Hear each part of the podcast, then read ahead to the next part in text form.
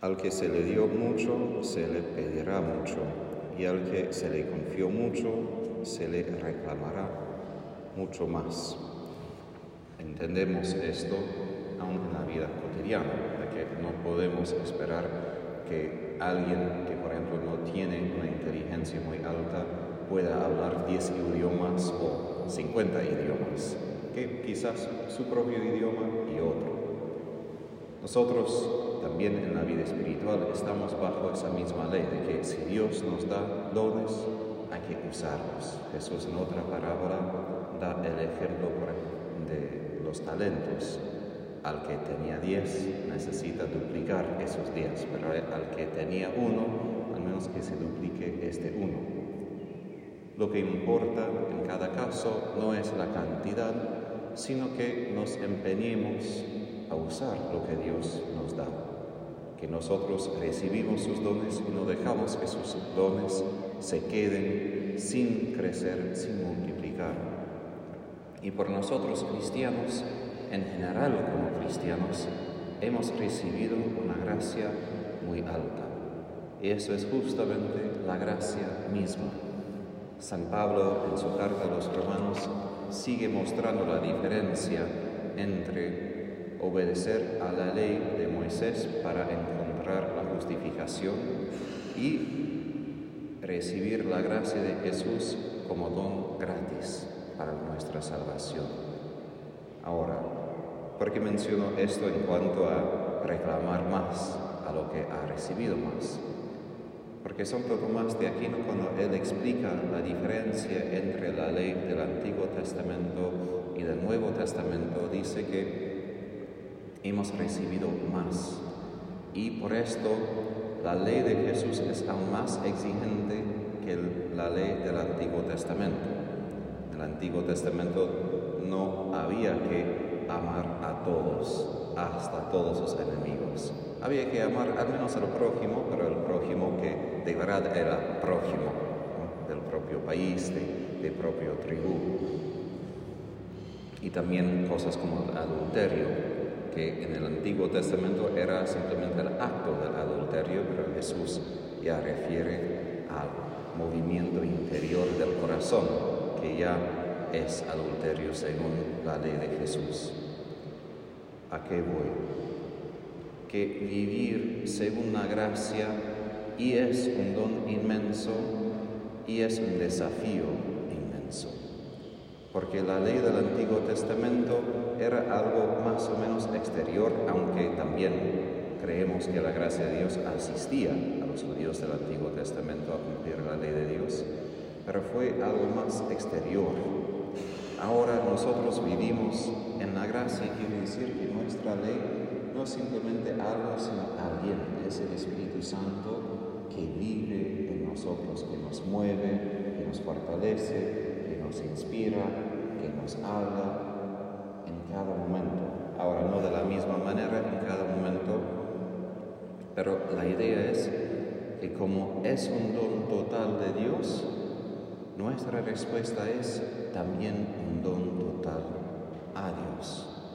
Como has recibido todo gratis, también como Pablo dice ahora, tenemos que ofrecernos a Dios como quienes han pasado la muerte.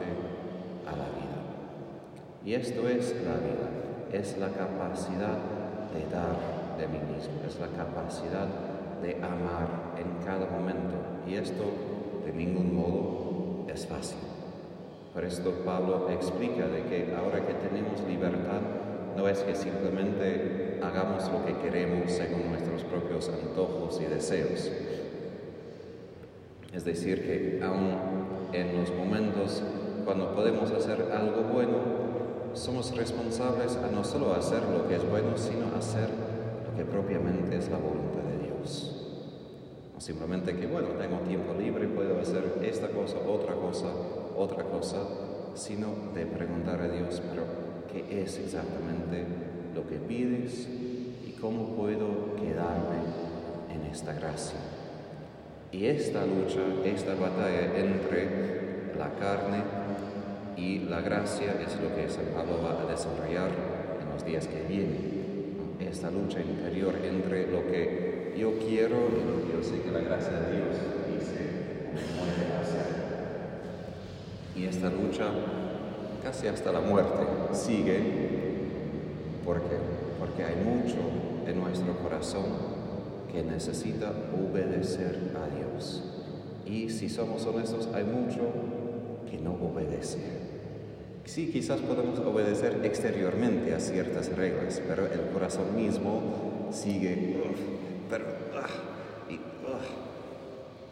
y Santo Tomás de Aquino aclara que cuando algo es una virtud, castidad, templanza, valentía, es una virtud solo cuando disfrutamos de la virtud, no tanto cuando estamos peleando todavía, sino cuando podemos estar felices de ser castos, de que nosotros somos valiosos, valientes, etc., justos.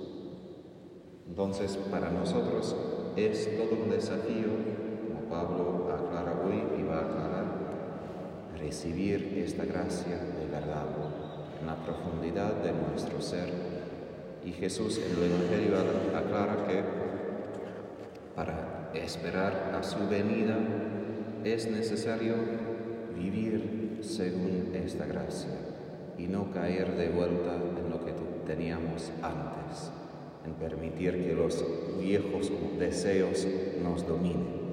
Y como Santa Catalina de Siena escribió en su diálogo que como estos deseos son como adormecidos, nunca están completamente muertos, que cuando nosotros perdemos la vigilancia, cuando perdemos de vista que estamos esperando que Jesús vuelva, entonces esos otros deseos vuelven. Como el Señor dice de este servidor que empieza a comer, beber, emborracharse. Es muy fácil por nosotros como seres humanos acostumbrarnos a la vida cotidiana y simplemente, como he dicho muchas veces, entrar en modo autopiloto. Pero la gracia de Dios nos despierta cada día a enfrentar no simplemente las tareas externas, sino vivir en esta comunión interior con el Espíritu Santo, esperando que Jesús vuelva.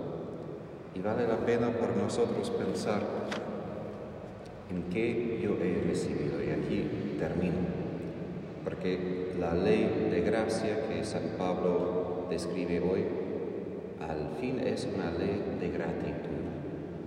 Es una ley de haber visto todo lo que el Señor me ha dado y de pensar automáticamente que frente de tanta generosidad de Dios, ¿cómo puedo yo vivir ofreciéndome en gratitud a todo lo que ha hecho.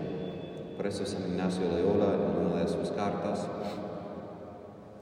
él aclara de que todos los pecados tienen como raíz la ingratitud, que no nos damos cuenta lo que hemos recibido, no nos damos cuenta esta gracia inmensa simplemente de ser cristianos y todo el resto que hemos recibido.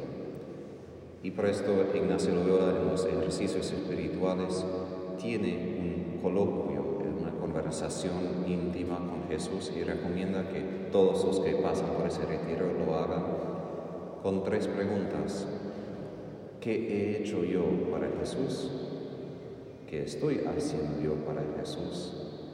¿Y qué yo voy a hacer para Jesús? Y él aclara que hay que hacer esas preguntas frente al crucifijo, que queda claro lo que Jesús primero ha hecho por nosotros, cómo Él consiguió esta gracia por nosotros. Entonces eso recomiendo hoy, esas preguntas antes del crucifijo, para que como los servidores fieles sigamos cumpliendo y obedeciendo su voluntad en nuestra vida hasta que Él vuelva.